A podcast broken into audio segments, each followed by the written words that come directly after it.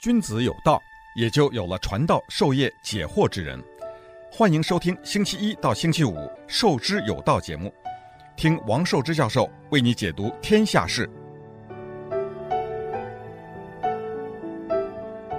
欢迎大家来到《授之有道》这个节目。呃，已经过去了好几天了，就是八月四号啊，这个黎巴嫩首都贝鲁特的港口发生了一个惊天的大爆炸啊，那个相当于地震的烈度的三点五级，那个离开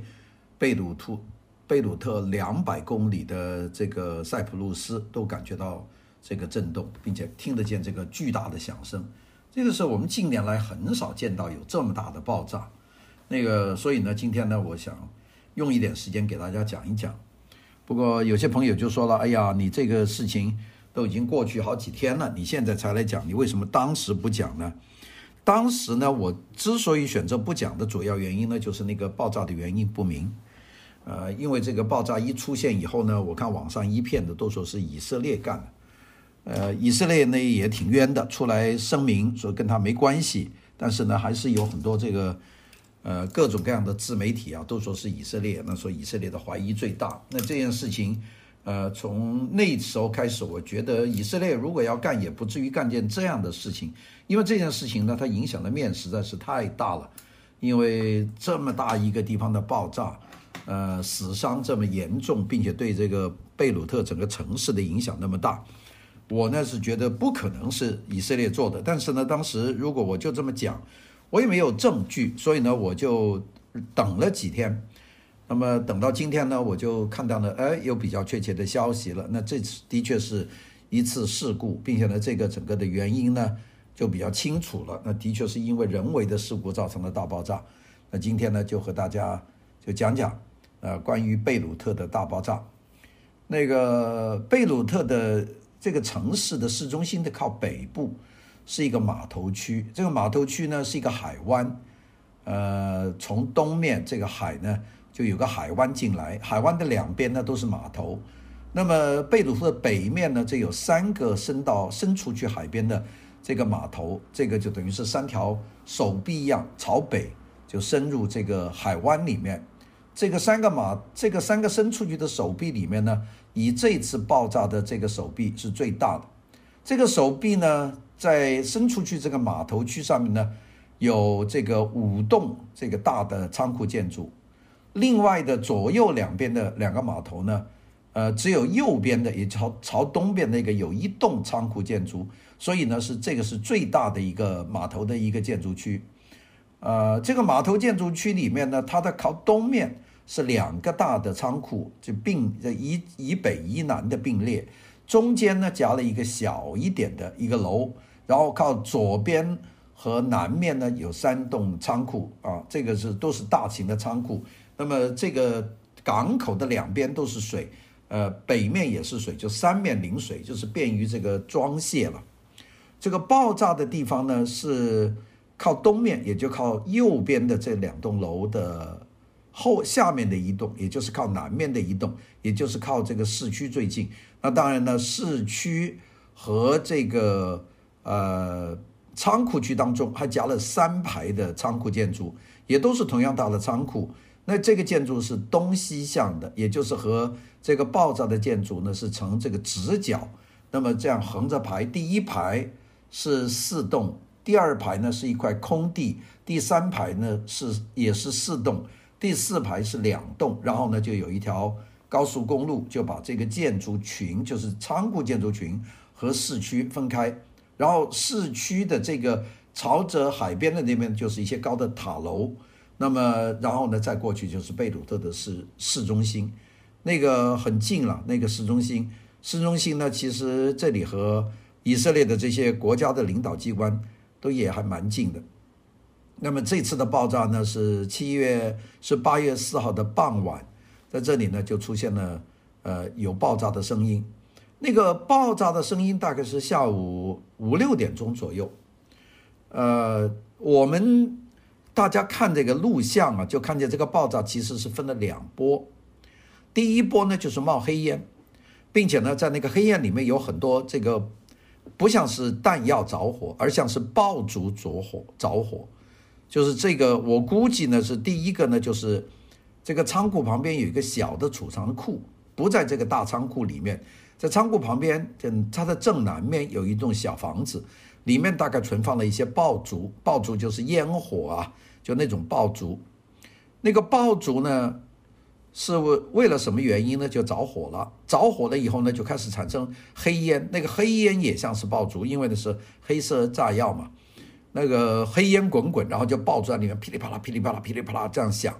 呃，我看了有几个这个呃 YouTube 上的录像的视频呢，都有这种噼里啪啦、噼里啪啦的响。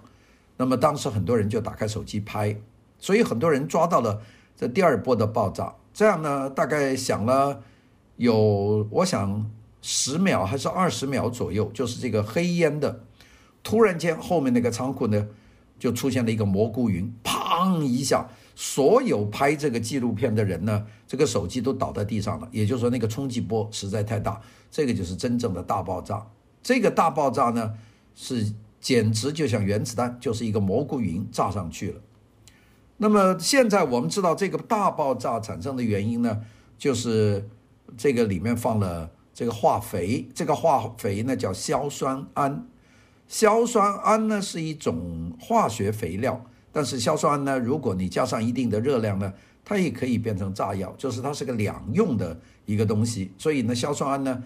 就是一个爆炸源。那么从我们今天看到的这个逻辑来说呢，就是有人点着了这个呃爆竹，也就是这个鞭炮的这个仓库。鞭炮仓库呢就着大火，鞭炮呢就爆炸，呃，然后呢这个就波及到那个硝酸，这个硝酸铵的这个仓库，那硝酸铵的仓库呢最后被引爆，就两千七百五十吨的硝酸铵就爆炸，就变成一个大核弹。那这个就是整个的故事。那么大家说，当时我们就前两天我本来想跟大家讲，因为很多人说这个仓库里面装的是。伊朗运到黎巴嫩的给这个真主党的导弹、炸药、枪支等等，这个说法很多。我呢一直觉得这个事情有蹊跷，所以我呢就忍住没有说。那么现在呢，我们就清楚了，这个两千七百五十吨的硝酸铵是怎么来的呢？是二零一四年有一条货船上，这个货船呢运了这一船的硝酸铵到贝鲁特，那就被黎巴嫩的当局呢。就抓住了，大概是由于安全原因啊，或者是税收的原因啊，就把它查收了，也就是没收了。没收了以后呢，这个船上有两千七百五十吨的硝酸铵，这是化肥呀、啊，所以呢就把这个硝酸铵呢就放到这个仓库里面，放到这个仓库里面呢，for some reason 就是也不知道什么原因，从二零一四年就放到二零二零年，就放了六年。这个是最令人蹊跷的，就是他这个官僚机构啊，你都很难想象他是为什么会能够这么大意，就是能够把这个可以变成炸药的这个硝酸铵呢，就放在仓库里面放了六年，居然没有人出面去做任何的这个处理啊，就是你不总得有个说法吧？你放这么多硝酸铵在这个地方，你总总得有一个原因吧？那否则为什么？并且你得把它移走啊，或者发给农民做肥料，或者呢把它销毁。那我看做肥料是最好的，硝酸铵就是一种化肥嘛。但是呢，它也没有动，也没有卖，就放在那里。那么当然担心的是这些东西会变成炸药。但是你有没有想到，这些东西放在那个地方本身就是一个大炸弹？那所以呢，这次就就爆炸了。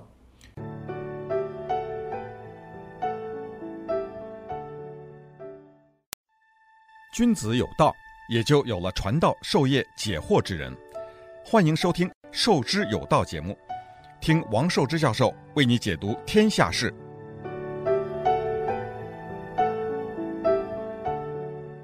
那个黎巴嫩的总统啊，米歇尔·奥恩呢，就说啊，这个二千七百五十吨的硝酸铵，在没有任何安全措施，在港口存放了六年，这是不可接受的。那么他就呼吁。这个黎巴嫩的内阁呢，就开紧急会议，并且呢宣布全国进入两周的紧急状态，那就是这个现在的情况。那么我们有很多人说，还是愿意走那个阴谋论，这以色列发动攻击啦，这个里面装的是导弹呢，这个说法还是甚嚣尘上。那么现在我们就说看那个颜色呢，也是知道这的确是硝酸铵，因为这个现场升起来那个云啊是橘红色的，如果是导弹炸药，它的炸不它是白色的，它不会是。这个颜色的，所以我们看第一次着火的是黑色的，就是那个烟花着火；第二次呢是橘红色的，这个就是硝酸铵。硝酸铵呢，这个红棕色的这个云是最常见的，它呢就会释放出有害的气体，就是二氧化氮。那么这些呢，我们现在就知道了。大家就说为什么会出这样的事呢？好了，我们就一步步的来推了。黎巴嫩的总理叫。呃，迪亚卜啊，这个哈桑迪亚，他就说呢，就一定让这个灾难的肇事者呢，就付出代价。那说这个事情呢，这个责任呢，不会不就过去的，就不会这么轻易过去的。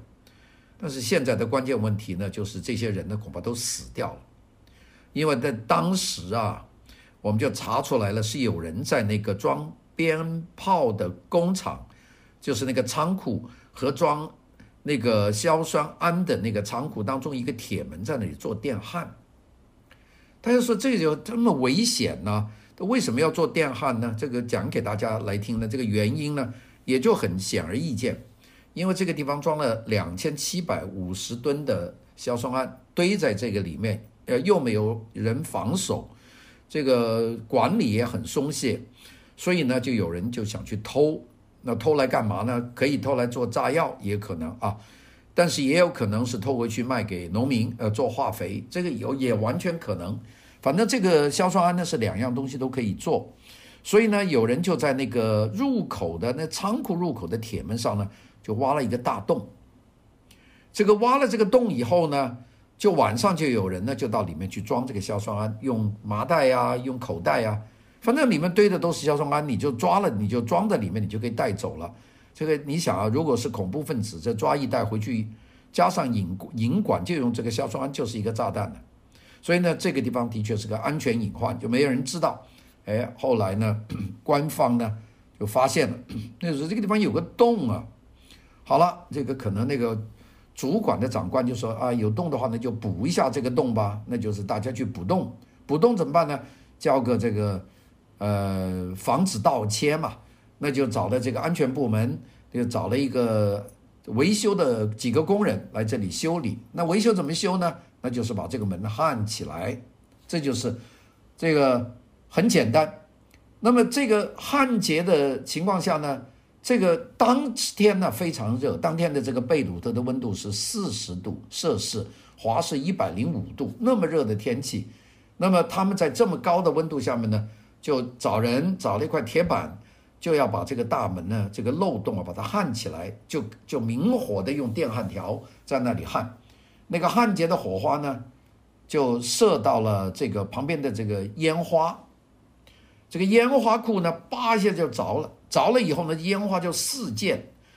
这个洞呢也没有修好，这些工人看见这个烟花爆炸了，这个很要命啊，会爆炸的，黑烟滚滚呐，这些工人呢就逃。结果呢，烟花呢，就其中有些通过这个洞呢，就就碰到这个七七千多吨的这个硝酸铵这个上面去了，就把它顶着，点着了，点着了以后就砰一下，第二波就爆炸了。大家听我讲的这个程序，大概就是八月四号的这场大灾难的这个事故。那这个事故呢，到现在为止呢，我估计这个是最符合逻辑的，就解释这个爆炸。那么爆炸完了以后，当时呢不知道有多少人伤亡。我当天八月五号就是去查这个网上的消息，说有十个人死亡，大概有几百个人受伤。我我看那个爆炸完全不止这个规模，所以我当时呢也不敢跟大家说。那到隔了几天，到了六号，呃，说这个死亡的人数呢是七十八个人，受伤的人数是四千个人。我还觉得不正确，因为那个爆炸，那完全是一个原子弹一样，一个蘑菇云，周边的房屋啊，顿时就没有了，一些小的民房。哎，到了今天，我看见说死伤呢，死亡的大概是几百人，那倒是几百呢，不清楚。我估计呢总是两百到四百人之间就直接就死亡，有些呢可能还在瓦砾堆里面，伤的人数呢是超过四千人到六千人之间。那么波及到的人有多大呢？因为它这个冲击波推到这个贝鲁特的市区啊，那个市区的很多小的民房基本上就夷为平地，屋顶就整个揭揭掉了，很多墙就倒掉了。所以呢，波及受到影响的人大概有三十万。黎巴嫩的总人口两百，这个贝鲁特的总人口两百万，如果有三十万人在市区附近受到影响。这个是一个很大的数字，所以这次爆炸呢是极为震惊的一次爆炸。那这次爆炸，我们现在呢就说管理不善引引起的。那这件事情呢的确是非常的悲惨。好的，我们休息一下。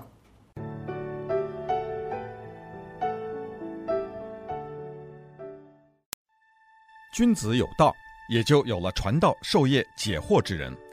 欢迎收听《授之有道》节目。听王寿之教授为你解读天下事。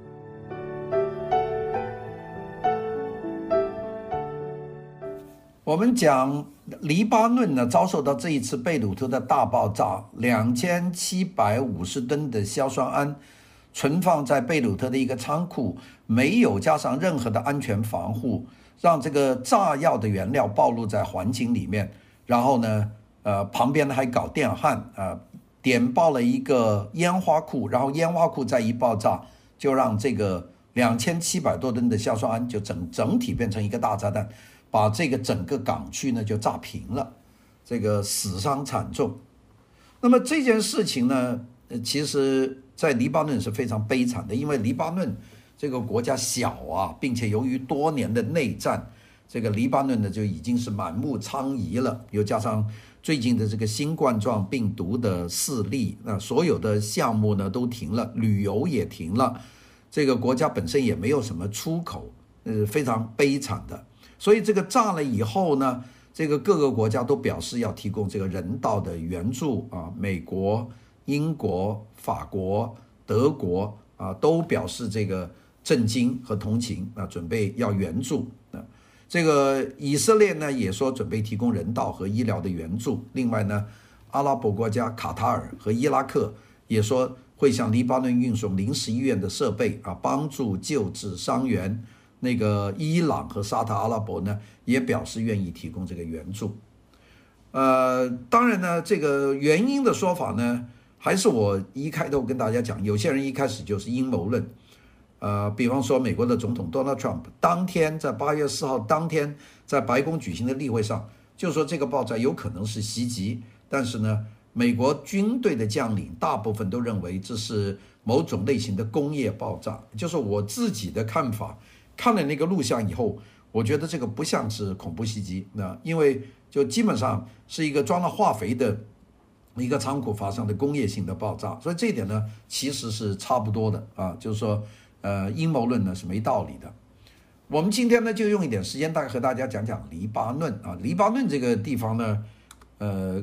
靠着以色列啊，它是靠着叙利亚，它呢中东国家南部是靠着以色列和巴勒斯坦，它的东部和北部呢和叙利亚接壤，它的西部呢就是地中海。那地方原来是一个美好的地方，七五年以前呢，这个黎巴嫩呢那个美好的。海滩世俗化的政府，因为黎巴嫩有一半的人口是回教，但是有一半的人口是基督教，所以呢，这个地方世俗化的水准很高。所以呢，黎巴嫩在七十年代，很多人把它叫做东方的瑞士或者中东的瑞士，就有这么一个美称。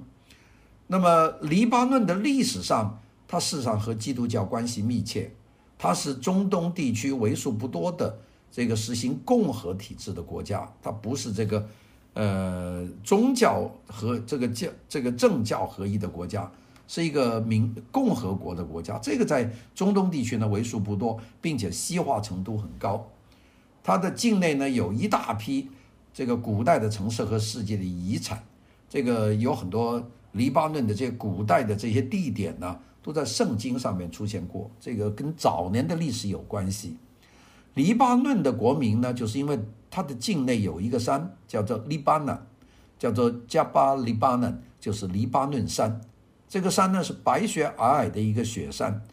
那么黎巴嫩这个名字呢，大概是早年住在黎巴嫩这个地方的这个腓尼基这个字啊，腓尼基属于闪族人啊，E B N 就是白颜色的意思嘛啊，所以呢这个呃叫做黎巴嫩就是是黎巴嫩雪山的白雪，所以呢就把它叫做呃卢巴纳呃卢布纳就是这样名字，就叫成黎巴嫩。那个我们知道，在很多的这个古代的史书里面，都提到了黎巴嫩这名字啊。比方说，这个两河流域的一个最早的文本叫《吉奥吉尔加美什》啊，《Gilgamesh》这个史诗，还有希伯来语的老圣经里面都提到黎巴嫩的名字。这是古老的地方。黎巴嫩呢，是早年是法国托管地，就是法国人在这里影响很大。到现在为止，到黎巴嫩呢，有很多老人家法文还是讲得很好的。但是在一九四三年十一月份，黎巴嫩就脱离法国托管，就宣布独立了。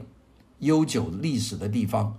这个黎巴嫩这里个土地上原来住的是腓尼基人啊，腓尼基人是一个月字边，这边一个非是非的非，腓尼基人。是最早的航海的民族，比古希腊人还要早。他们发明了最早的文字，就腓尼基文。那么黎巴嫩呢，原来是盛产这个香的柏树、柏树啊，就是那个扁柏。我们看黎巴嫩的国旗上，就是有一棵很大的一个香香柏树，就是这个扁柏树，参天巨树。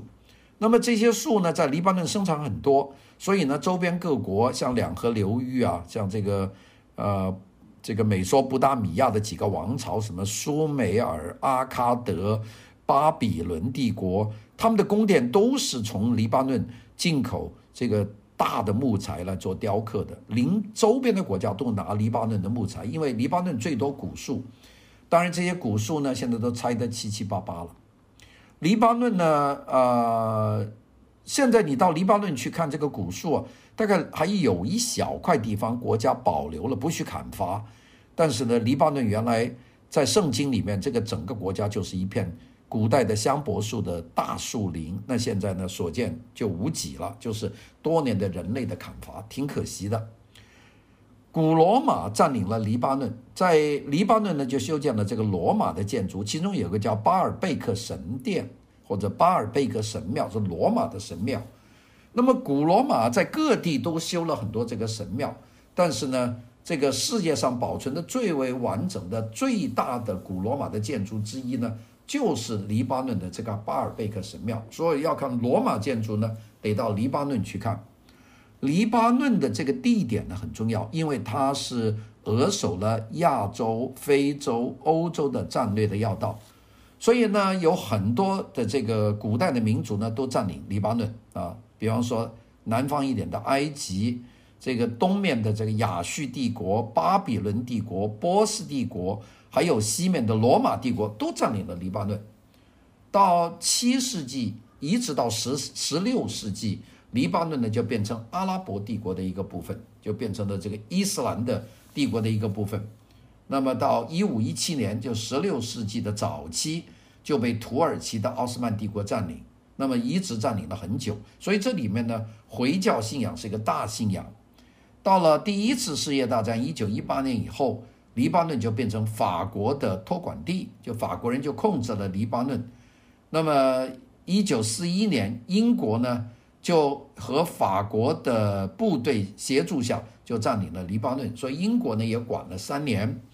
那么法国呢，就当时是自由法国了，就不是贝当的那个傀儡政权了，就宣布了，就是说我们现在不管了，交给英国人管。但是呢，到了一九四三年，黎巴嫩呢就脱离了法国的委任，就宣布独立，成立黎巴嫩共和国。那么到了一九四六年的十二月份，英国军队、法国军队就全部撤离了黎巴嫩。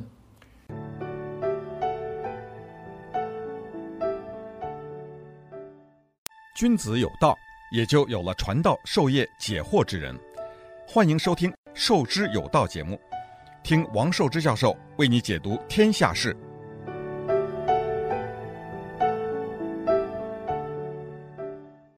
那个黎巴嫩呢，就是当了这个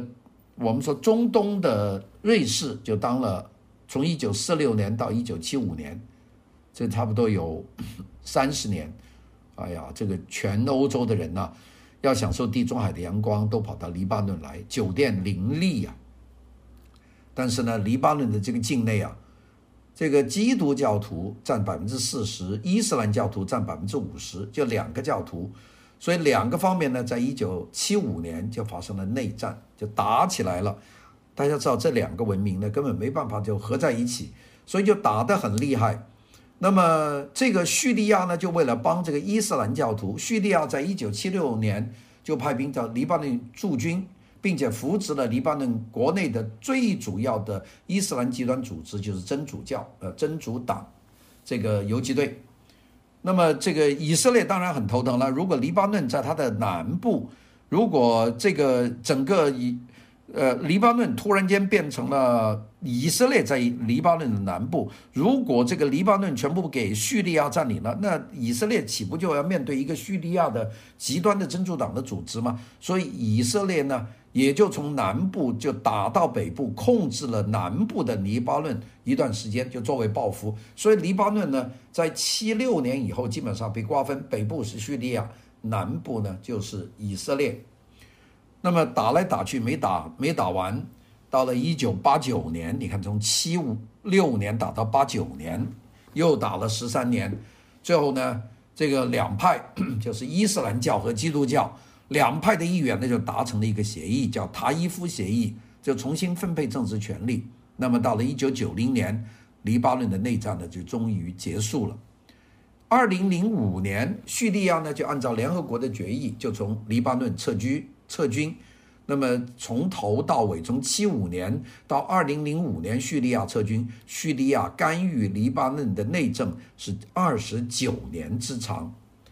那么二零零六年，以色列呢就和黎巴嫩剩下的这个真主党爆发这个冲突。真主党呢是个非常极端的一个，呃，发射火箭呐，到以色列搞谋杀呀。所以以巴嫩呢，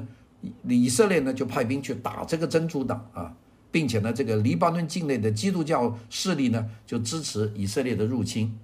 那么打来打去以后呢，这个真主党受到严重的这个摧残啊，当然出现了这个黎巴嫩境内的基督教徒呢是集体的枪杀这个伊斯兰教教徒的这个情况啊，很多人说是以色列纵容的。那么不管怎么说了，搞到。二零零六年的八月份，以色列和黎黎巴嫩的真主党呢就接受联合国安理会的决议，就实行停火。那么到二零零九年，黎巴嫩举行第十四届议会的选举，那么终于呢就选了一个总理，叫阿哈里里这个总理。那这个就很长的时间了，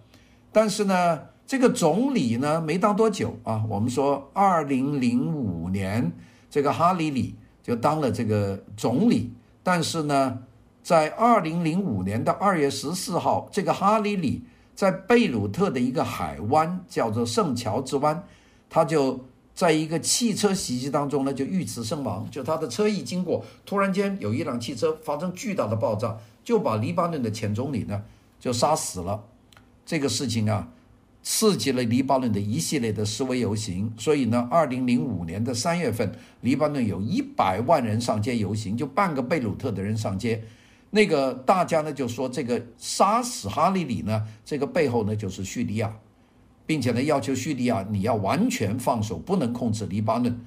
那个叫雪松革命，示威者要求叙利亚完全从黎巴嫩撤军，并且形成一个国际委员会来调查刺杀的事件。那么，因为叙利亚在黎巴嫩有广泛的军事和情报的活动，而那个哈利里呢和大马士革的领导呢，就有很多事情呢是有不同的意见，所以这个呢，很多人呢就是指责说，就是因为大马士革就是叙利亚不喜欢这个总理，所以呢就把总理呢就谋杀了。那他主要就是要破坏黎巴嫩的稳定。那不管怎么这么说，所以呢，这件事情就把叙利亚呢就放到台面上去了。那么联合国呢就通过一个决议，就是要对哈里里的刺杀事情进行调查。那么最后呢就查出了报告，报告就说叙利亚啊和黎巴嫩的政府高官都参与了这件刺杀的事件。那么这个搞成了全球对叙利亚的一个压力，说你这个不得了，别人国家选了一个总理，你要搞汽车炸弹去谋杀，所以呢，在这个国际压力下，叙利亚就被迫从黎巴嫩撤出了一万五千人的军队，这个呢就终于结束了叙利亚对黎巴嫩长达三十年的占领。那么到了二零零五年的四月份，所有的叙利亚的正规军都撤离了，那么所以呢，这个叙利亚就好像离开了，但叙利亚虽然军队走了，但是这个谋杀活动是没有结束的。后面连续又发动了一系列的对亲西方的黎巴嫩的政要的刺杀事件，就是这个叙利亚就是不放手，所以这个事情呢就搞得搞得非常的困难。那么，二零零六年，为了转移这个以色列军队的注意力，真主党呢向以色列境内的就发射火箭。然后呢，这个在以色列边境巡逻的两两辆呢，这个这个呃装甲的这个悍马的车，那个真主党呢又发射反坦克导弹，就打伤了呃三个人，三个以色列士兵，并且打死了呃三个士兵，打伤了两个，另外有两个人被这个真主党绑架到黎巴嫩，那么黎巴嫩。这个绑架了以色列的士兵，以色列呢就要救援，但是呢没有成功。那么又有五名士兵在救援行动里面死亡，那么这个就造成了很大的问题了。所以以色列军呢就开始进行袭击，那包括飞机的袭击、大炮的袭击，一共袭击九百六十二次，在黎巴嫩南部投放了四百六十多个集束式的炸弹。那么在战争结束以后的三天里面投放这个集束炸弹，那么打的这个真主党呢，这个比较难招架，但真主党呢又向以色列北部呢发射了三千九百七十枚火箭弹，都是向城区发射的。这一个月的冲突给以色列和黎巴嫩都带来很大的伤亡，以色列有一百六十个人丧生，黎巴嫩呢有一千多个人丧生，所以在这个整体的情况下。这个以色列呢加强了压力，那这个整个情况，呃，最后呢，真主党呢就把被关押的人的这个遗体，他不是抓了两个士兵吗？都搞死了，把遗体呃交换来换他们的战俘，所以呢，现在黎巴嫩呢还是一个火药桶。好，今天呢我们就讲到这里，谢谢大家的收听，拜拜。